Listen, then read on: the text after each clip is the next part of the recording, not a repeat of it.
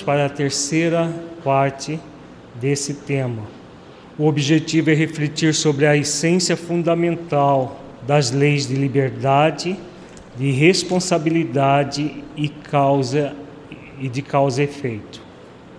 Vamos, como de hábito, começar com a nossa reflexão inicial. Feche os olhos, entre em contato com você mesmo em essência, buscando sentir-se um espírito imortal, filho de Deus, aprendiz da vida, capaz de fazer escolhas e responsável pelas consequências de todas elas. Como é para você pensar em seu livre-arbítrio e na responsabilidade que lhe cabe pelas suas escolhas?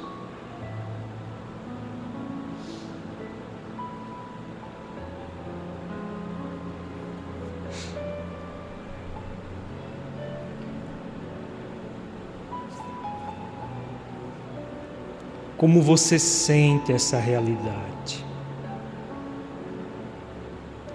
Deixe os seus pensamentos e sentimentos fluírem, evitando qualquer mascaramento num processo de auto-engano.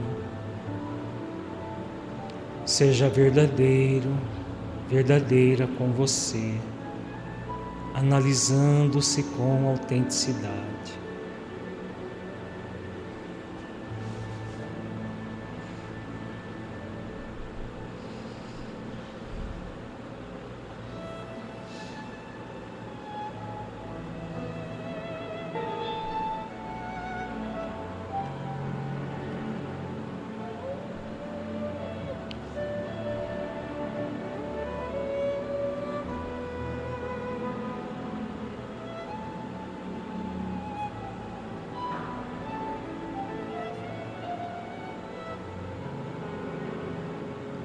Gradualmente vamos retornando ao estado de vigília para a reflexão doutrinária.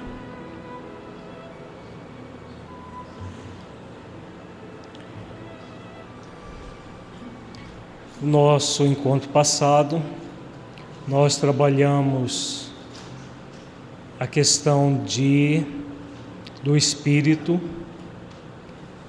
criado simples e ignorante e que passa na sua infância espiritual pela fieira da ignorância. E que na fieira da ignorância, nessa fase, o seu livre-arbítrio é muito pequeno, de modo que o espírito é tutelado pelos espíritos superiores a ele, e nessa tutela ele evolui em inteligência, em capacidade, até alcançar uma condição jamais é, hábil, de modo que ele passa a ter um livre-arbítrio maior. E somente a partir dessa primeira infância espiritual, usando a infância como uma metáfora, é que o espírito vai ter a liberdade de escolha entre o mal e o bem. Na questão 115, Kardec pergunta se Deus cria os espíritos bons ou maus, e a resposta é que ele cria os espíritos simples e ignorantes e que Cada um dispõe do livre-arbítrio para fazer as escolhas. Nós devemos entender esse simples ignorante já no reino nominal, depois dessa primeira fase da tutela, em que o espírito vai optar por seguir as leis na sua consciência ou se serem submisso a elas. Murmurar, como está o termo lá de, da questão 115 do Livro dos Espíritos.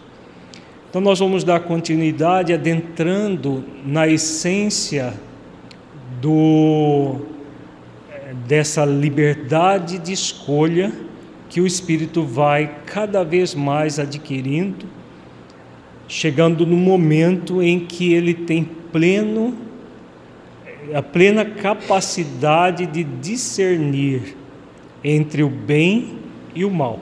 Plena capacidade de discernir. Se ele vai exercitar o discernimento ou não, vai depender sempre dele. Então, começamos a, no nosso encontro de hoje com a questão 127 do Livro dos Espíritos. Os espíritos são criados iguais quanto às faculdades intelectuais?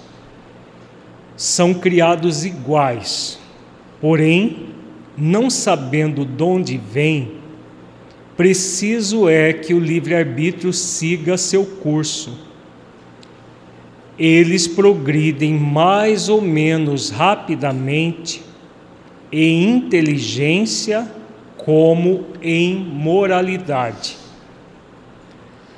Então vejamos, vamos refletir sobre essa questão. Tem vários pontos a serem refletidos.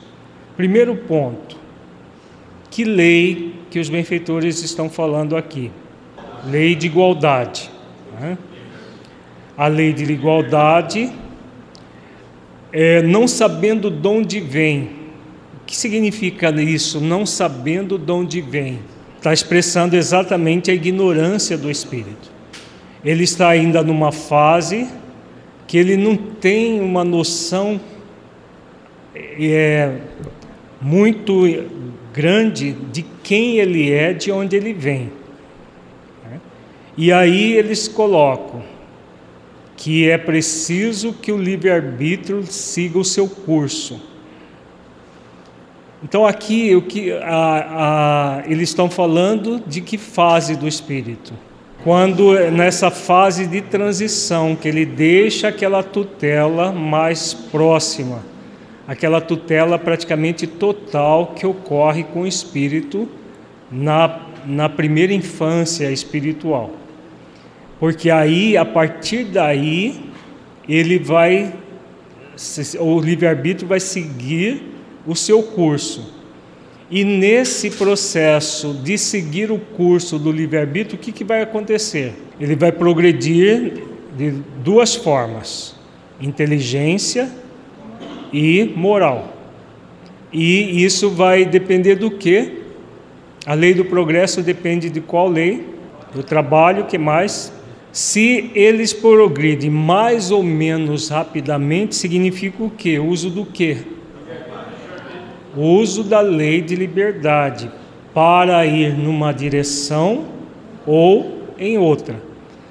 Em direção do progresso, desenvolvendo a inteligência em conjunto com a moralidade, ou não. Então a lei de liberdade vai em conjunto com a lei do trabalho, gerar o progresso do espírito. Aqui já é um comentário de Allan Kardec. Os espíritos que desde o princípio seguem o caminho do bem, nem por isso são espíritos perfeitos. Não têm, é certo, maus pendores, mas precisam adquirir a experiência e os conhecimentos indispensáveis para alcançar a perfeição. Podemos compará-los a crianças que, seja qual for a bondade de seus instintos naturais, necessitam de se desenvolver e esclarecer, e que não passam sem transição da infância à madureza. O que nós podemos tirar aqui dessa explicação de Allan Kardec? Vejamos, quando nós estudamos que o espírito não é criado nem bom nem mal, mas simples e ignorante, e que tem a liberdade de escolha entre o bem e o mal, aqui eles falam que os espíritos que desde o princípio seguem o caminho do bem. Que princípio é esse que, ele, que Kardec está falando aqui? Do momento que ele deixa de ser tutelado, né, Lorena? Então ele deixa de ser tutelado para fazer as escolhas. E Kardec fala depois, não tenha certo maus pendores. O que, seriam esses maus pendores do espírito? Se ele acabou de sair da ignorância total, ele está agora num processo mais simples, continua ignorante, mas ele tem uma simplicidade e mas já tem uma habilidade de escolha. Que maus pendores é esse, são esses que Kardec está dizendo aqui? As influências externas podem aguçar no espírito não algo que provém de Deus, provém de quê? Esses maus pendores significam o quê? uma escolha do espírito que segue naquela direção, sendo estimulado, incentivado pelos aqueles espíritos que já têm esses maus pendores. De que forma? O que, nós vimos no nosso encontro passado? Que, quem são esses espíritos que tentam aqueles mais simples e ignorantes? os que foram exilados de outro planeta. Então eles trazem os maus pendores com eles. E aí o que, que eles vão fazer com os demais? Vão tentar os demais. Então o mal pendor está vindo de onde? Não é um defeito de fabricação, né? Porque dá a impressão, se ele é simples e ignorante, como que ele tem maus pendores? Se todos, nós acabamos de ver que acabamos de ver que todos são criados iguais. Esses maus pendores é o que? Os demais, os mais inteligentes e pouco moralizados, vêm e estimulam. O espírito ele pode fazer essas escolhas entre permanecer com seu anjo de guarda, com seus orientadores mais sábios, ou seguir esses. Não, não tem, não tem matriz ainda. Mas a partir das primeiras escolhas que ele faz numa direção equivocada, ele passa a ter as matrizes, aí ele passa a ter as matrizes. Num primeiro momento, ele não é tão responsável por isso, é, quem é mais responsável é o, o outro mais inteligente, mas ele passa a ser corresponsável, dentro da lei de responsabilidade, por ceder, como nós vimos no nosso encontro anterior, ceder a essa pressão do mal que vem do espírito mais inteligente. Então, ele, o, aquele que escolhe o caminho do bem, o que, que ele fez? Qual é a diferença dele para o outro? Ele utilizou do livre-arbítrio, de que forma? Ele usou do livre-arbítrio com mais consciência e aí ele não fez escolhas equivocadas. O que, que, pode, o que, que vai acontecer com ele? Ele não desenvolve as tendências essas matrizes que o Nestor falou. Ele não desenvolve as matrizes equivocadas. Por isso que o espírito passa pela fieira da ignorância, nunca pela fieira do mal. Passar pela fieira do mal é fruto da escolha do espírito. Agora, o fato dele escolher o bem vai gerar o que para ele? O que, que, o que, que vai mudar para esses, esses espíritos que escolhem sempre o bem? Ele vai pular etapas? Não. Por isso que Kardec diz: não é por causa disso que eles é, já são espíritos é, perfeitos. Eles são é, espíritos que vão passar pela, necessitam passar por todas as experiências, pelas reencarnações, até alcançar a perfeição como todo mundo. Se não fosse assim, o que, que, o que, que não haveria? Nem justiça, nem igualdade, né? Não haveria justiça nem igualdade dentro da lei divina. Então aí Kardec faz a comparação como nós estamos fazendo, a comparação com a infância. Podemos compará-los à criança, seja qual for, que seja qual for a bondade de seus instintos naturais, necessitam de se desenvolver, esclarecer e que não passam sem transição da infância à madureza. Então eles, esse, essas escolhas não fazem desses espíritos sábios, fazem espíritos já simples mas buscando desenvolver o bem dentro de si mesmo. Simplesmente assim como há homens que são bons e outros que são maus desde a infância, também há espíritos que são bons ou bons ou maus desde a origem.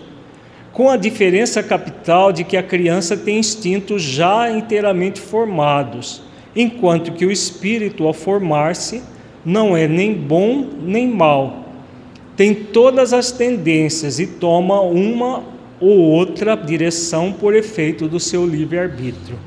Nesse parágrafo, dá a impressão que Kardec está se contradizendo ou não? O que, que ele quis dizer quando ele diz: há espíritos que são bons ou bons ou maus desde a origem? Depois ele fala que ao formar-se o espírito não é nem bom nem mau, não está vendo uma contradição aqui? Se uns são maus desde a origem, depois ele não é nem bom nem mal. Por que, que aqui é uma aparente contradição? Não há contradição. Uhum. Então, o começo que ele está falando aqui é o que a Lorena acabou de dizer. Não é o começo do instante que ele entra no rei nominal. É preciso que a gente leia as entrelinhas das respostas ou das, dos comentários de Allan Kardec. Não é o momento que ele adentra o rei nominal, é o momento que ele deixa de ser tutelado. Então, uns seguem o bem, outros seguem o mal. É por isso que ele diz: são bons ou maus desde a origem, desde a origem do livre-arbítrio que faz com que o espírito siga um caminho ou outro. Agora, ao formar-se, de que, que ele está falando aqui? Ele diz aqui: a criança tem instintos já inteiramente formados, enquanto que o espírito, o espírito ao formar-se, não é nem bom nem mal. De que, que ele está falando aqui? Na qual, na qual criação? Onde que começa a criação? Ele, já, ele está falando aqui já da fase hominal, porque ele usa espírito com E maiúsculo. Se ele usasse espírito com E minúsculo, como está no livro dos Espíritos, é o princípio inteligente lá no átomo, como fala a questão 540 de O Livro dos Espíritos. Como é, aqui é espírito com E maiúsculo, ele está falando do instante que o espírito adentra o rei nominal. Então, nessa, nessa formação aqui, ele não é nem bom nem mal. Tem as tendências e, e depois ele vai tomar a direção quando chega lá na condição de já não ser mais tutelado, porque enquanto ele é tutelado, ele só vai tomar que direção do bem. Porque imaginemos um espírito superior é, encaminhando para o mal. Né? Isso é, é, é, é coisa de espíritos imperfeitos e não de espíritos superiores. Então ele vai ser orientado ao bem, mas chega um momento que o livre-arbítrio necessita ser seguir o seu curso, como nós vimos na resposta dos benfeitores. Agora, diante disso tudo, nós acabamos de fazer uma reflexão bastante profunda nesses três encontros anteriores sobre a origem do livre-arbítrio lá no âmago da origem do livre-arbítrio e da, da prática efetiva da lei de liberdade. Agora, uma pergunta que nós fazemos para nossa reflexão: qual é o elemento que norteia o espírito diante de suas tendências? Porque acabamos de ver Allan Kardec dizendo que o espírito traz as suas tendências. Ele está falando em que fase do espírito?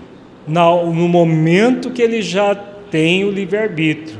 Porque no primeiro momento que ele está na feira da ignorância, ele é neutro praticamente. Ele é um espírito que acabou de sair do reino animal está no reino nominal para desenvolver inteligência, para desenvolver os rudimentos de uma capacidade intelectual, para depois desenvolver a capacidade intelecto-moral, já na, depois dessa primeira infância espiritual.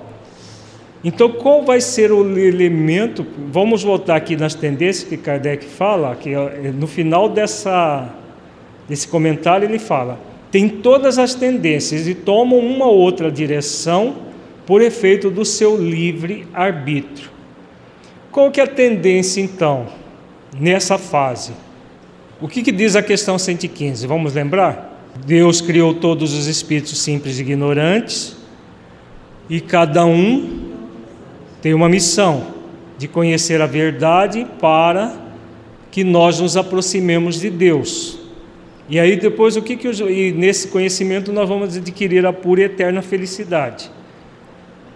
E o que que os benfeitores falam sobre essa missão que o Espírito traz? Uns acolhem submissos à missão, né, submetem à missão, e outros murmuram. Então, qual a tendência que Kardec está falando aí? A tendência à submissão ou à insurgência, ao murmúrio, em relação a quê? Às leis divinas. Agora a pergunta, já que nós vimos que tem essas duas tendências, se submeter ou não se submeter.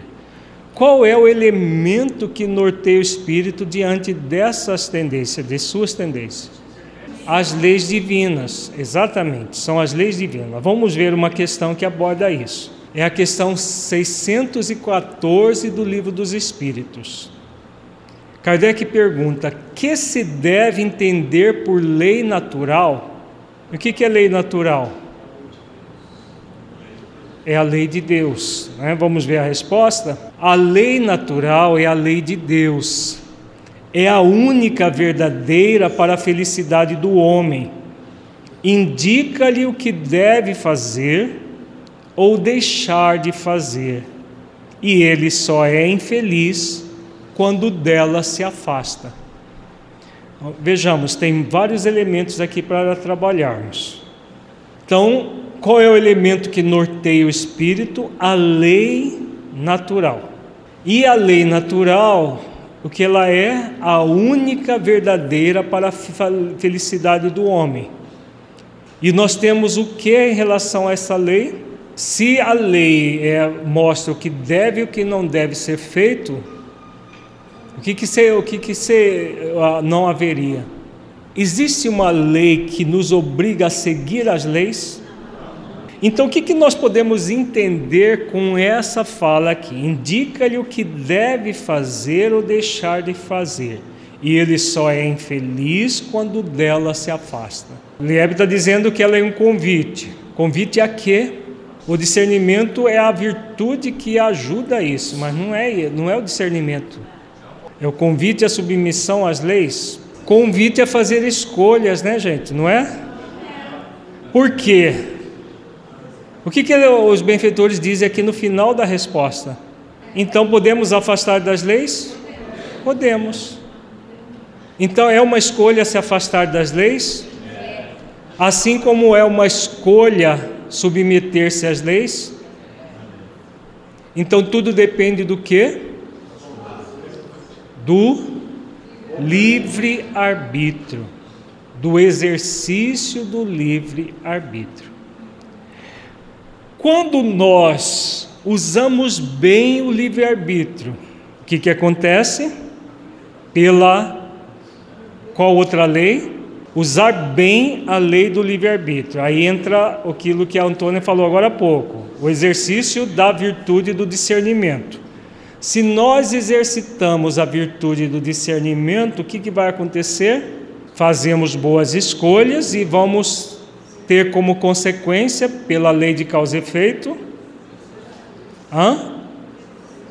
a felicidade. Por isso que eles dizem, é a única verdadeira para a felicidade do homem.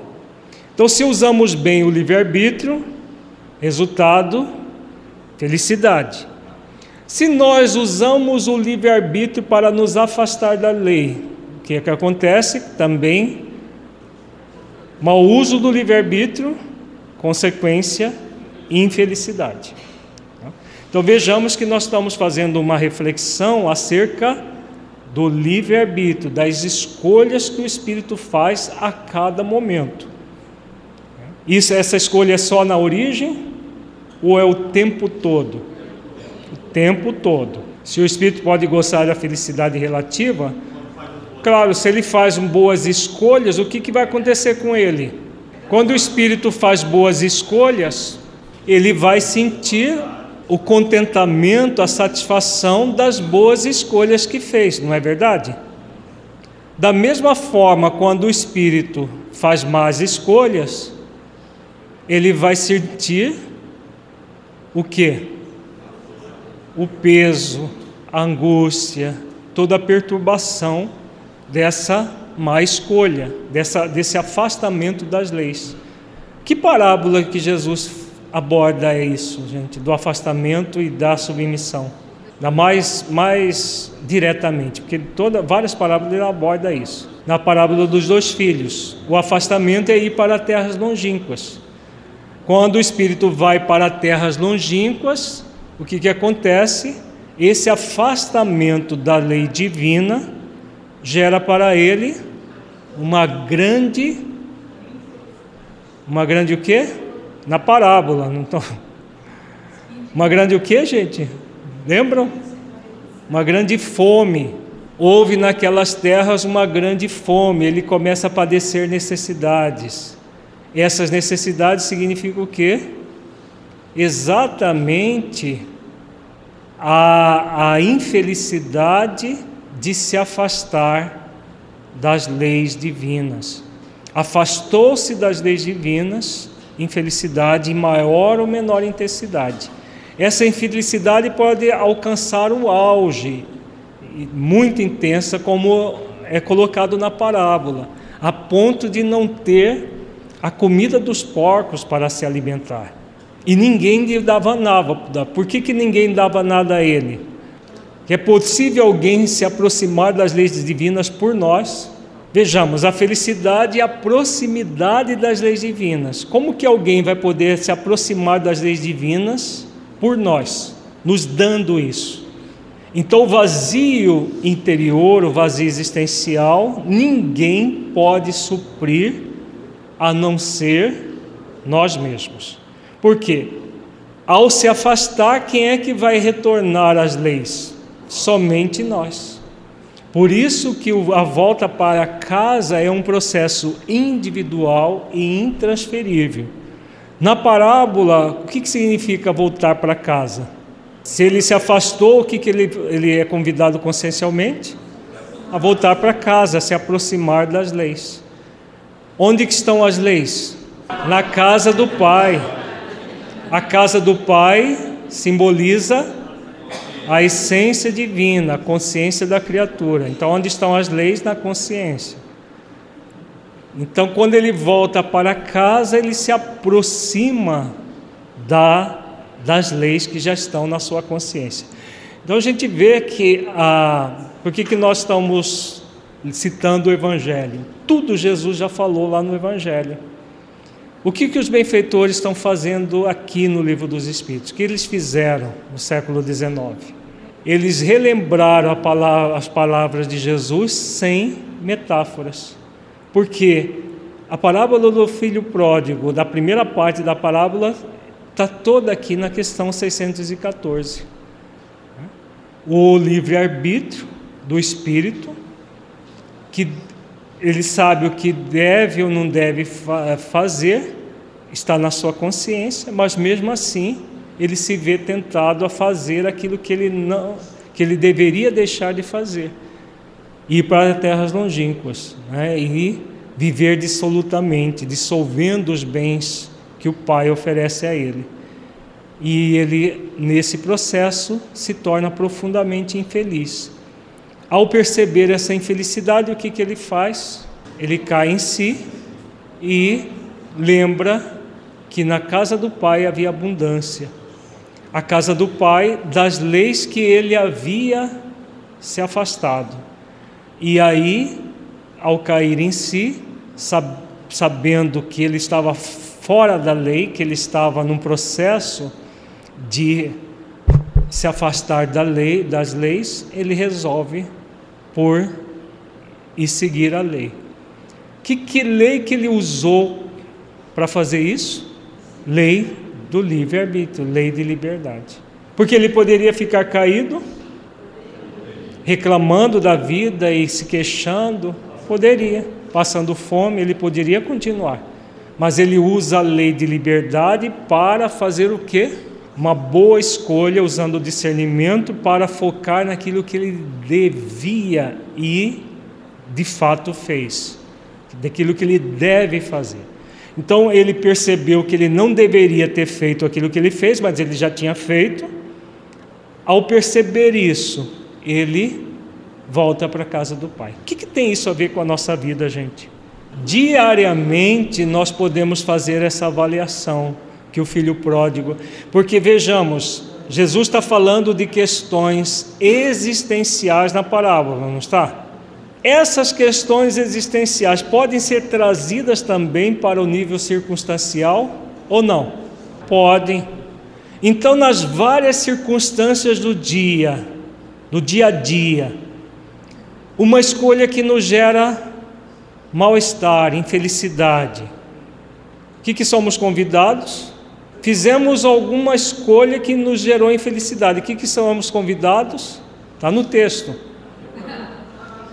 É óbvio, está no texto. Deixar de fazer, simples assim. Eu fiz uma escolha que me gerou infelicidade. O que, que eu devo? Deixar de fazer. Quando eu reflito que eu devo deixar de fazer, o que, que eu sou convidado? Basta deixar de fazer Veja, o filho pródigo, quando percebe todo o erro praticado, ele deixou de fazer aquilo que ele estava fazendo. E aí, o que, que ele fez? Ele retornou à casa do pai. Então ele foca no que? Qual é a lei que está aqui, que ninguém falou ainda? Lei do dever. Porque veja, indica-lhe o que deve fazer. Então, lei do dever. Ele se afastou pelo mau uso do livre-arbítrio. O bom uso do livre-arbítrio o conecta com a lei do dever, que tem a ver com a lei de misericórdia. Agora, a lei de misericórdia é aquela que é a lei que dá chance ao espírito, mas não faz ele, ele acionar a lei do dever. Veja, a lei de misericórdia acolhe a todos. Se ele vai praticar o dever naquele momento ou muito mais tarde, depende dele do livre arbítrio. Mas a misericórdia acontece, como diz Jesus, para justos e injustos. A lei do dever só para aqueles que se resolvem por conectar com a lei de justiça, não é? A lei do dever não está intimamente ligada com a lei de justiça. Como que o injusto pode praticar a lei do dever? A lei de misericórdia acolhe todos, justos e injustos. Mas a lei do dever ela é acolhida somente pelos justos. Somente aquele que está no movimento de justiça, amor e caridade é que vai acolher a lei do dever. Enquanto não sintonizarmos com esse movimento, nós vamos deixar o dever para depois. E ao deixar o dever para depois, o que, que acontece? Infelicidade. Né? Infelicidade. Então não há alternativa para ser feliz. Por isso que ele fala aqui, é a única verdadeira para a felicidade do homem. Questão 619. A todos os homens facultou Deus os meios de conhecerem sua lei? Todos podem conhecê-la, mas nem todos a compreendem. Os homens de bem e os que se decidem a investigá-la são os que melhor a compreendem. Todos, entretanto, a compreenderão um dia, porquanto forçoso é que o progresso se efetive, efetue. Por que, que todos podem conhecer a lei de Deus, porque ela está na consciência, é uma lei natural. Se é uma lei, nós acabamos de ver na questão 614 que a lei divina é a lei natural. Dá para conhecer algo que não é natural? Para não conhecer, melhor dizendo, algo que, que é natural? Não. Agora, o fato de nós estarmos imersos naquilo que é natural faz com que nós compreendamos. Por exemplo, todos nós aqui estamos imersos no ar, o ar é natural. Agora, todo mundo compreende como é formado o ar? Não. Por quê? Porque para compreender o que, como o ar é formado, o que, que é necessário? Investigar. Ir lá na ciência, estudar a composição do ar atmosférico na Terra, formado de oxigênio, nitrogênio, gás carbônico e outros gases mais raros, mas é uma somatória de gases. Somente aquele que estuda a química, a física, que vai entender isso, não é verdade? Então, todos nós estamos envolvidos pelas leis físicas, biológicas e morais. Aí eles falam: os homens de bem e os que se decidem a investigá-la. O que, que é essa investigação que nós somos, que eles estão convidados, eles eles falam que nós somos convidados a fazer? Estudar as leis. Estudar as leis? Sim, estudar as leis. As leis morais é o que nós estamos fazendo já há quase três anos do estudo reflexivo. Estudar as leis para quê? Para compreendê-la. E se nós compreendemos como funcionam as leis, o que vai acontecer? A chance de nós sermos felizes aumenta ou diminui? Aumenta. Porque a, a, a chance de nós fazermos aquilo que devemos e não aquilo que, deix, que deveríamos deixar de fazer serão muito melhor, maiores quando nós compreendemos as leis. Então, quando nós fazemos as ligações entre uma lei e outra, refletimos profundamente sobre elas e trazemos essas leis para as nossas vidas, nós estamos investigando as leis. Da mesma forma que nós podemos investigar uma ciência, qualquer ciência na Terra, e aprender sobre elas, nós podemos investigar as leis morais. Mas dá uma preguiça, né, para investigar as leis morais. Não dá? Às vezes a, lei, a ciência humana a gente vai lá com toda a vontade de investigar. Por quê? Porque vai dar graninha no final do mês, né? Mas as leis morais que a gente só ganha uma tal de felicidade para quê, né? A felicidade é de menor importância, não é? As leis físicas, biológicas, materiais são mais interessantes, porque aí a gente ganha um dinheirinho com elas, conhecendo. Não é uma inversão de valores que nós fazemos? Se lei, as leis que nos vão gerar a pura e eterna felicidade, a gente coloca em segundo plano. E dá-lhe estudar as leis mais materiais que vão nos gerar né? O, o profissional do direito estuda as leis do país. O profissional da engenharia estuda as leis matemáticas e físicas para dominar bem o ramo. O, o médico, o biólogo, vai estudar as leis biológicas. O nutricionista estuda as leis biológicas da nutrição, de tudo.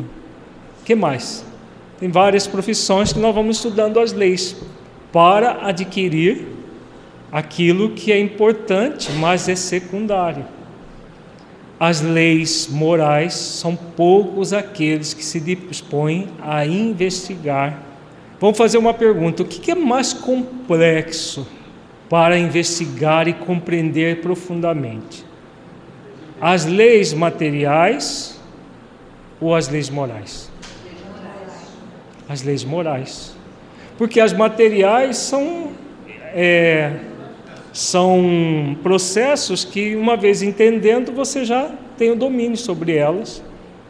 São complexas também, mas são, são leis que regem o mundo material, então elas são muito menos profundas do que as leis morais.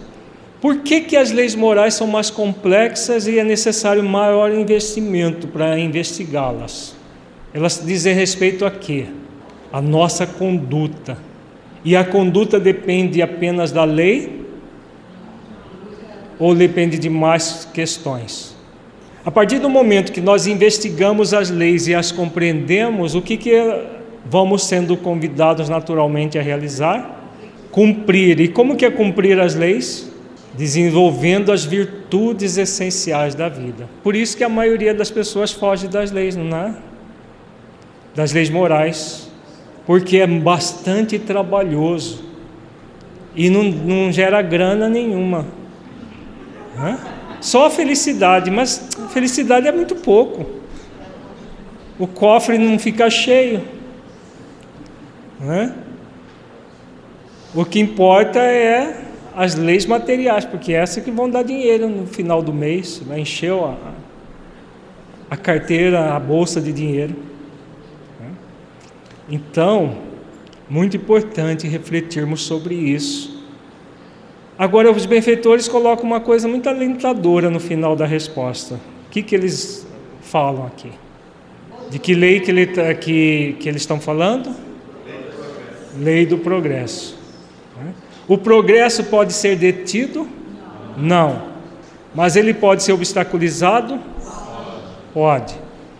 Tanto o progresso individual quanto coletivo, né? Que é que nos bloqueia o progresso de um modo geral? Nós mesmos. Nós mesmos é que bloqueamos o progresso. Os homens de bem e os que se decidem a investigá-la. Os homens de bem já são os espíritos superiores, aqueles que já investigaram e hoje já têm um domínio sobre as leis. Né? Então eles já conhecem as leis. E os que se decidem são aqueles que querem se tornar homens de bem quando Kardec fala das leis naturais, ele está perguntando sobre um todo ou sobre as leis morais? O que, que, que nós podemos entender daí? Há uma divisão das leis naturais? Não, é, tu, é um todo só.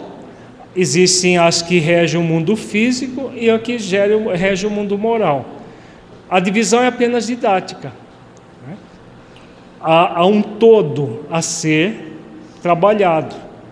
Porque se nós não formos respeitar a lei de gravidade, o que, que acontece? Eu vou subir aqui em cima do, da, da teto da federação e vou voar. Lei de liber, essa lei de gravidade não está com nada, não vou, não vou respeitá-la. Não vai funcionar. As leis morais a gente pode até desrespeitar. Um a gente vai esborrachar o corpo, o outro a gente borracha o espírito, né? de uma certa forma, e se enche de infelicidade. Questão 621. Onde está escrita a lei de Deus? Na casa do Pai. Na consciência. Onde nós estamos falando da parábola, agora eu vou inverter. Na consciência, né? Por isso que não tem como fugir delas. Mas a gente se afasta deliberadamente, mas cedo ou tarde a gente vai voltar para a casa do Pai. Visto que o homem traz em sua consciência a lei de Deus, que necessidade havia de lhe ser ela revelada? Hã? Qual que é a necessidade dela ser revelada se, se ela já está na nossa consciência? Nós esquecemos deliberadamente as leis. As leis ele esquecer e desprezara, quis então Deus lhe fosse lembrado. Quando é que nós esquecemos e desprezamos as leis? Quando nós fazemos escolhas para seguir o mal, não é? Porque quando nós fazemos escolhas para seguir o bem, o que, que nós estamos fazendo? Nós estamos cumprindo as leis e elas não, não, não se, nós não nos afastamos delas, permanecemos consciencialmente cumprindo. Agora, quando nós fazemos pela pela assédio espiritual dos espíritos mais inteligentes, mas ainda pouco moralizados. Nós escolhemos seguir o caminho do mal. O que, que nós fazemos? Esquecemos e desprezamos. Especialmente que lei? Lei de amor, justiça e caridade, a lei maior. Né? Dessa gera todo o desprezo a outras.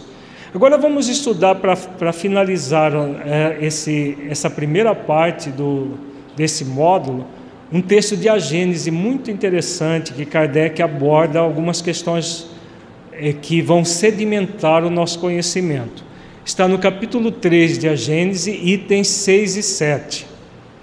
Deus, Deus promulgou leis plenas de sabedoria, tendo por único objetivo o bem em si mesmo encontra o homem tudo o que lhe é necessário para cumpri-las.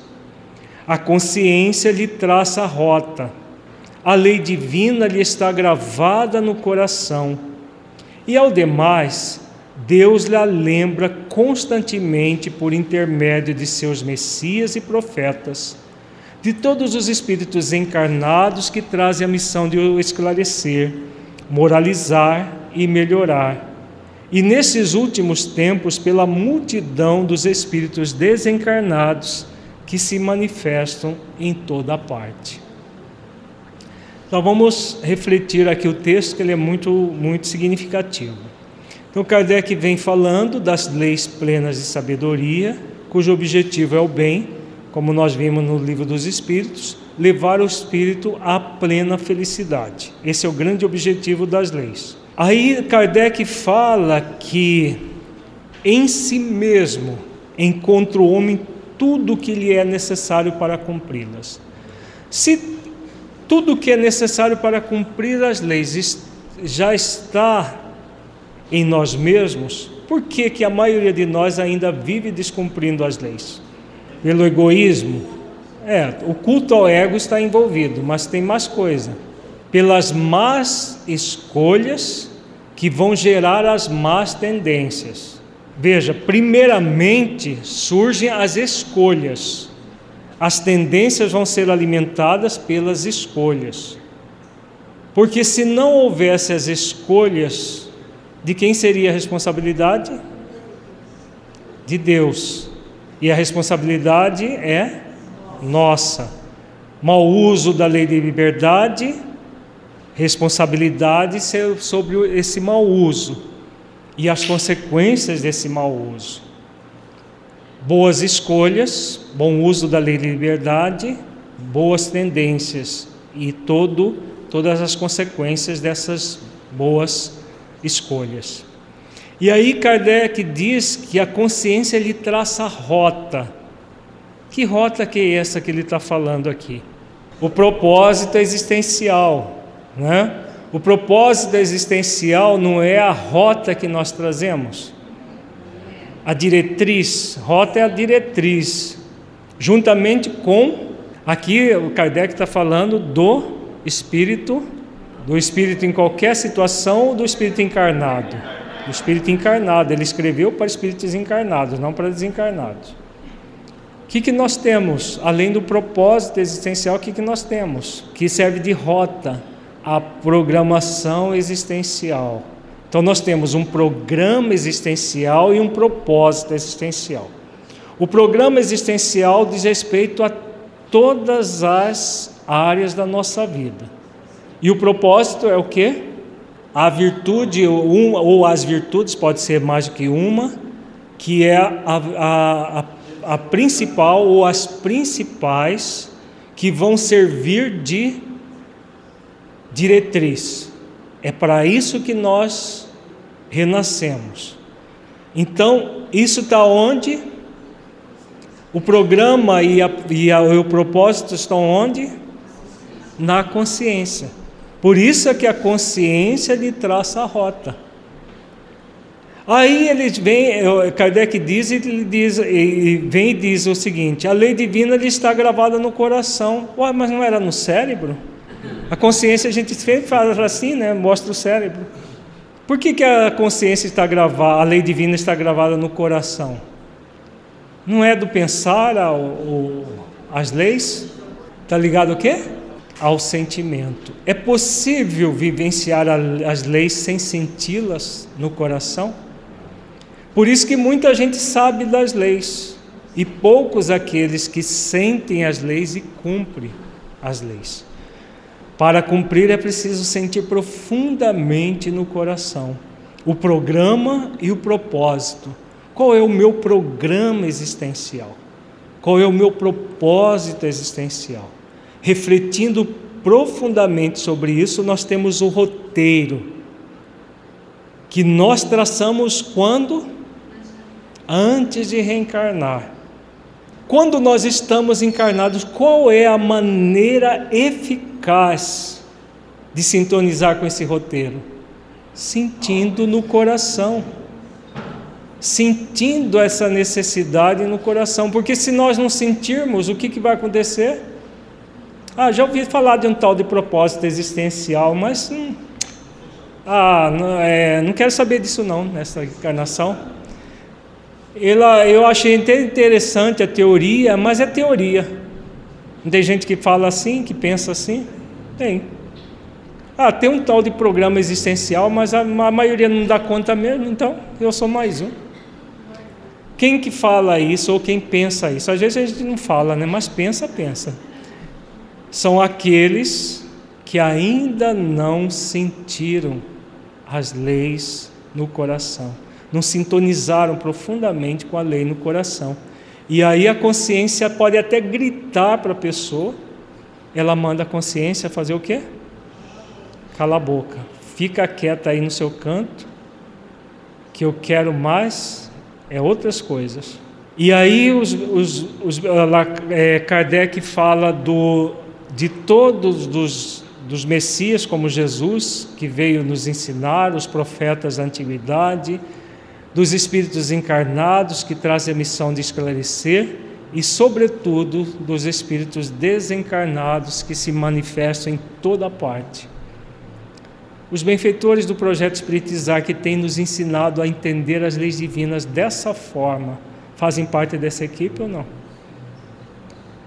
Porque em trinta e poucos anos de Espiritismo, assim, fazendo um depoimento bem pessoal, o estudo das leis divinas, como os benfeitores do projeto Espiritizar têm nos ensinado, da forma como têm nos ensinado, em 30 anos o que nós não aprendemos o que temos aprendido nesses últimos anos com essa forma reflexiva de trazer as leis para dentro das nossas vidas porque aquele estudo intelectualizado das leis não, não, não movimenta o coração.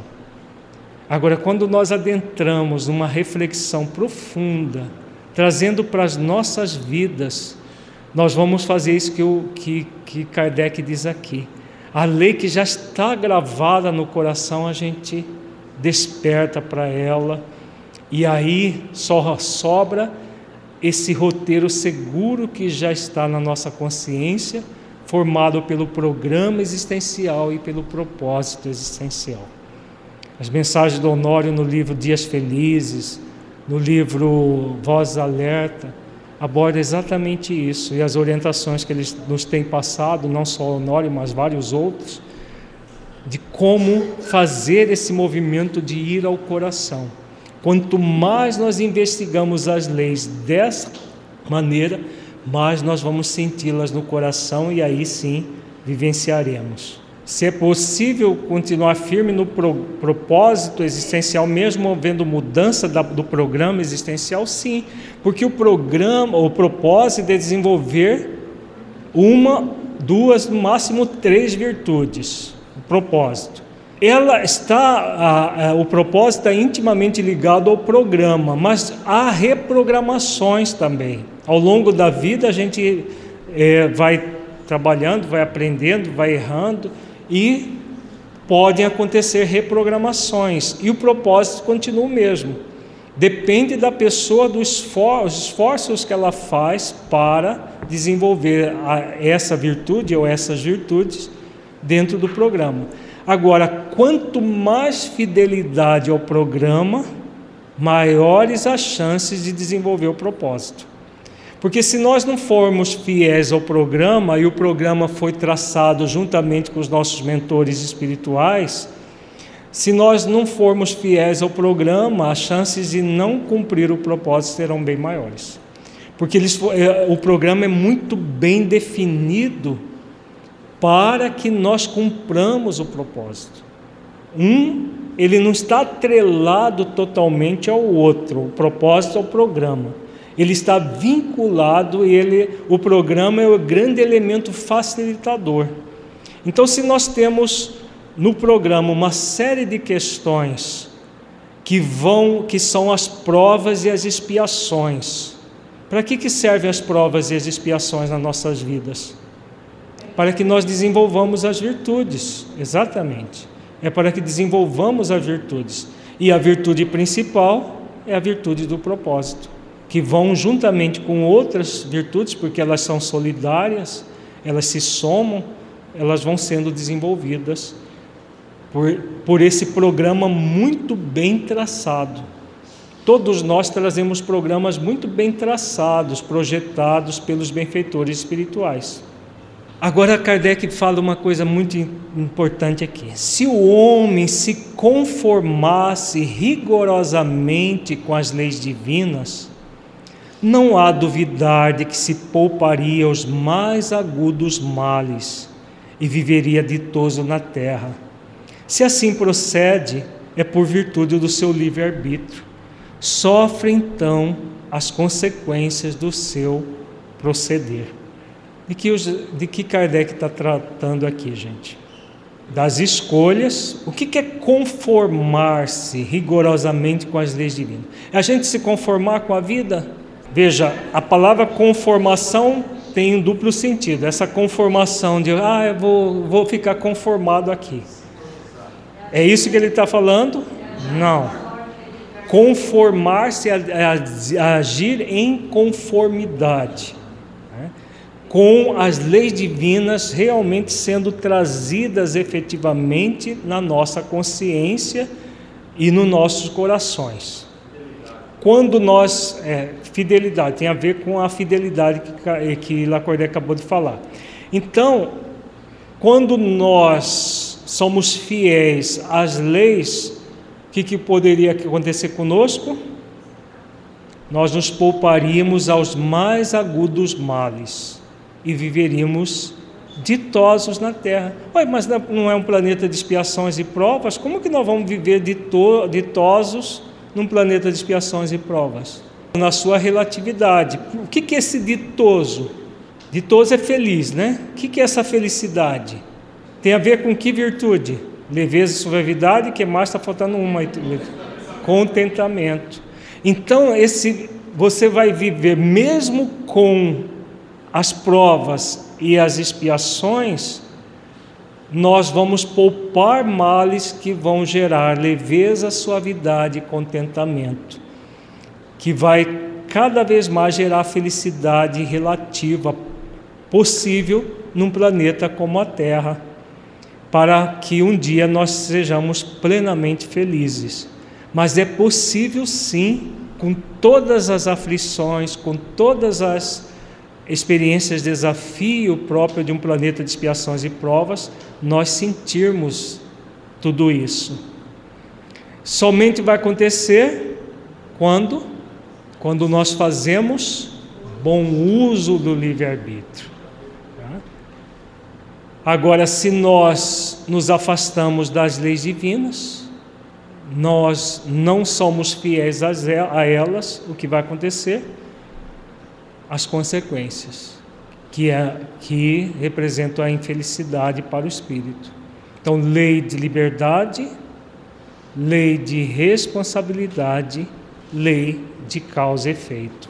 Aí Kardec diz: Entretanto, Deus, toda bondade, pôs o remédio ao lado do mal, isto é, faz que do próprio mal saia o remédio. O momento chega em que o excesso do mal moral se torna intolerável e impõe ao homem a necessidade de mudar de vida.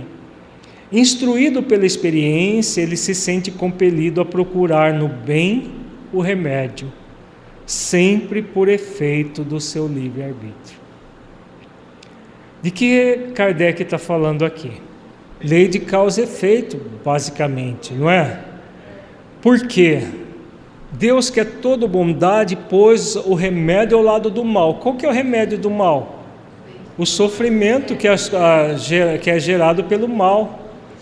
Porque quando ele diz aqui, um momento chega em que o excesso do mal moral se torna intolerável e impõe ao homem necessidade de mudar de vida. O que é esse intolerável? É o sofrimento, que na parábola do filho pródigo é, é simbolizado com o quê? Com aquele momento que ele chega no auge do sofrimento, que nem comida de porcos ele tinha para comer. Né? Numa outra parábola, que é a parábola da grande ceia, o, é, na parábola da grande ceia fala de três servos. Um que vem, convida os, os convidados a participar da ceia do Senhor. As pessoas simplesmente ignoram o servo, dizendo que tem outras coisas mais importantes, tem o dinheiro para ganhar, tem outro que tem as terras para cuidar, coisas bem materiais, que agora há pouco nós utilizamos da, da questão, quando falamos das leis materiais, que muita gente cuida porque dá dinheiro, enquanto que as leis morais poucos cuidam. Então tem a ver com o primeiro servo. Né? O primeiro servo é o que? O amor. Quando eh, não, não aceitamos a, o convite do primeiro servo, vem o segundo servo. O segundo servo convida os coxos, mancos, cegos, surdos, mudos, mendigos. O que, que o segundo servo representa? A dor expiatória. Né? A dor expiatória ainda não chegou no excesso do mal moral. Do mal moral. Depois vem o terceiro servo, e aqueles que recusam o convite, vem o terceiro servo e, e vai lá nos atalhos que Jesus usa a palavra atalho e força-os a ir à grande ceia. Quem é o terceiro servo? O sofrimento. Então, esse, pro, esse processo intolerável, o que, que significa? Esse sofrimento intolerável. O que, que faz o sofrimento? Jesus usa uma palavra, força. Por que, que o sofrimento força? Aqui o Kardec usa o termo impõe, porque ele torna intolerável, o termo que Kardec usa aqui, insuportável. Não foi o que aconteceu com o filho pródigo? Ele, ele desperta para o bom uso do livre-arbítrio somente quando? Ele cai em si primeiro antes de passar de, de não ter nem as bolotas que os porcos comiam, só depois dele não ter nem a comida dos porcos para comer, que ele cai em si, que ele faz uso, bom uso do livre-arbítrio. Então, aquele sofrimento intolerável para o espírito o impõe a necessidade de mudar de vida. Foi somente aí, naquela, naquele momento, que o terceiro servo, unindo uma parábola com a outra, o terceiro servo vem e impõe a ele a uma mudança. Ele poderia continuar faminto e reclamando da vida? Poderia. Até que acontecesse o quê?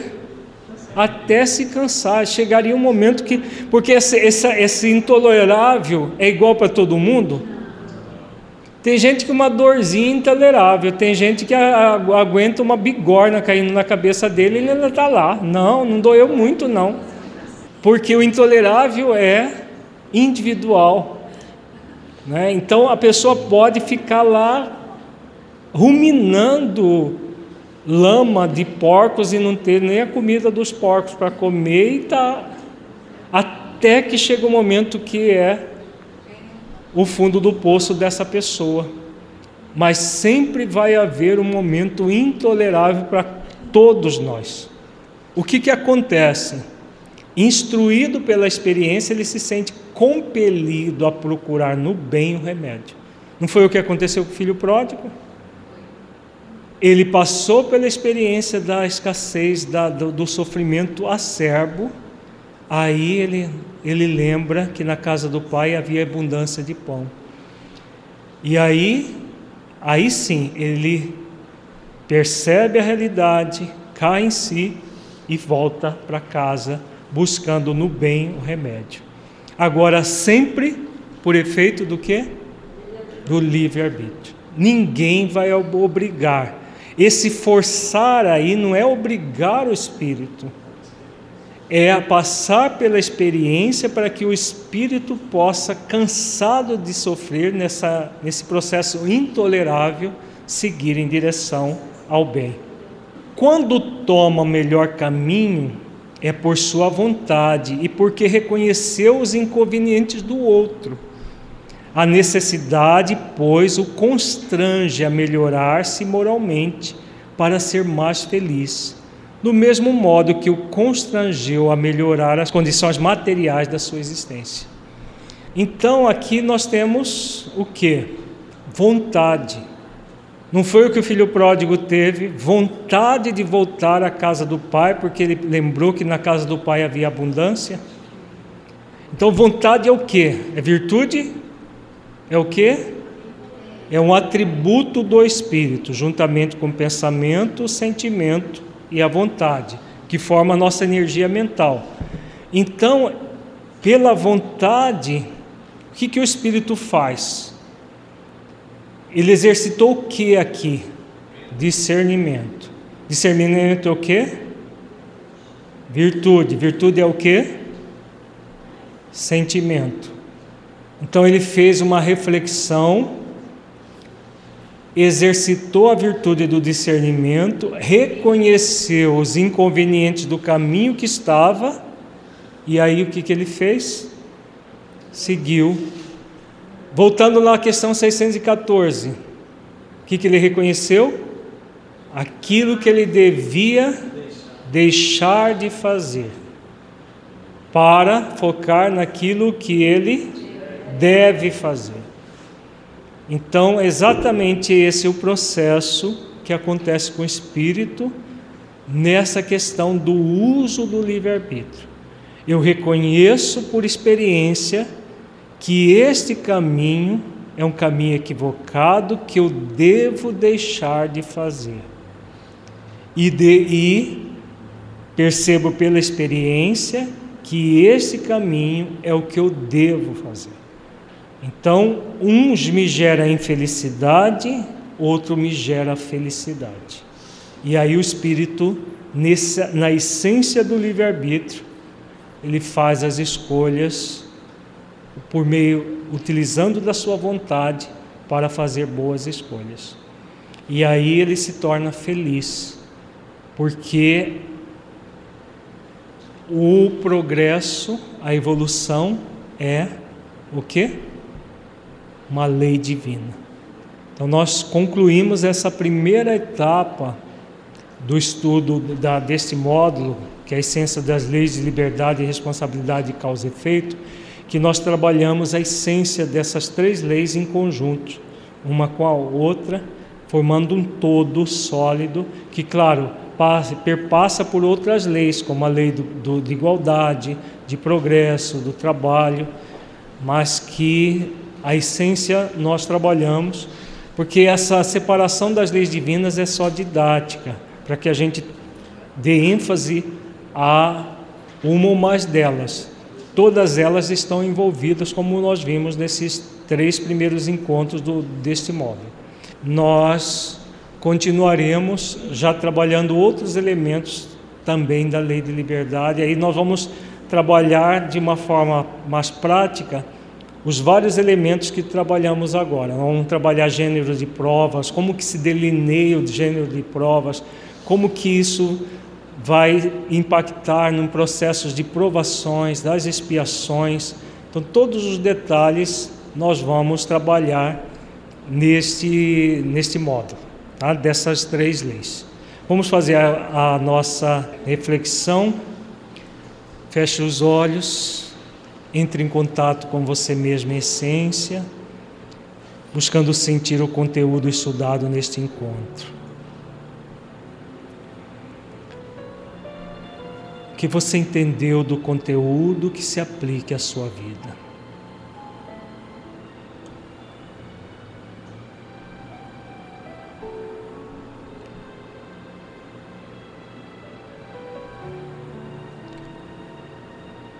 Busque neste momento fazer uma avaliação de todas as questões que você é convidado pela vida a deixar de fazer. Porque você sente as leis divinas que você está investigando sente no seu coração e você se sente impelido a deixar de fazer. Avalie-se amorosamente dentro da lei de amor, justiça e caridade. E avalie aquilo que você deve fazer. Dentro dos princípios da lei de liberdade e da lei do dever.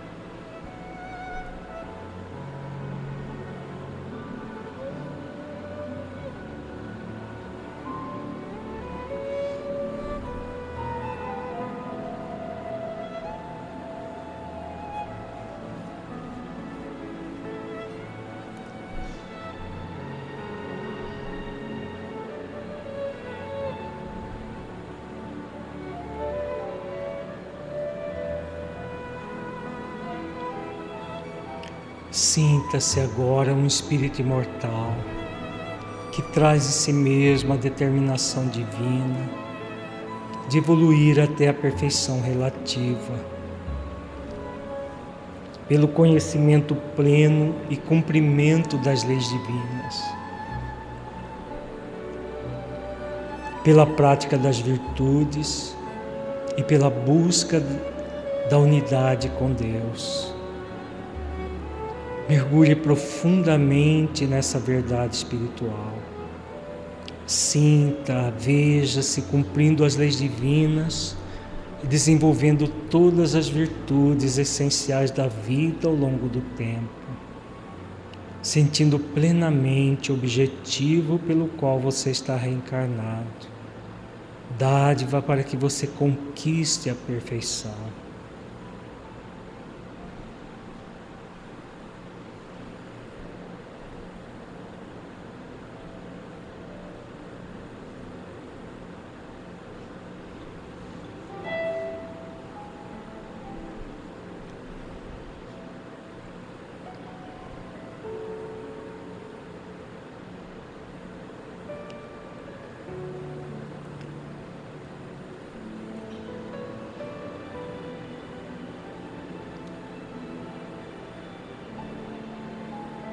Agora roguemos a Deus, a Jesus, nosso modelo e guia, as forças necessárias para que possamos cada vez mais exercitar o discernimento,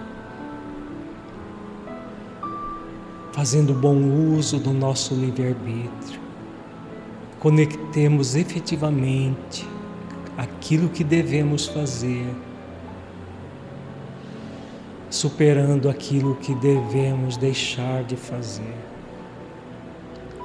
Mestre amigo, ampare-nos, Senhor, no nosso ideal de autotransformação.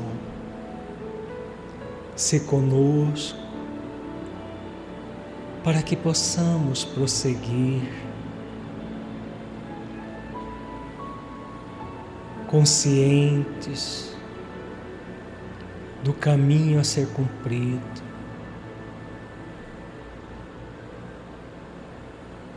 Das boas escolhas que a cada momento somos convidados a realizar.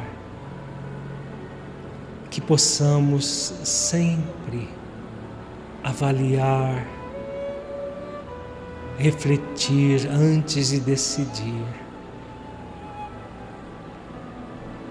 para podermos, sempre que possível, fazer as boas escolhas. Fortaleça-nos, Senhor, para no caso de fizermos de fazermos uma má escolha, que possamos aprender com essa experiência e seguirmos avante. Grato pela oportunidade que possamos cada vez mais prosseguir nesse caminho, o caminho que conduz ao bem.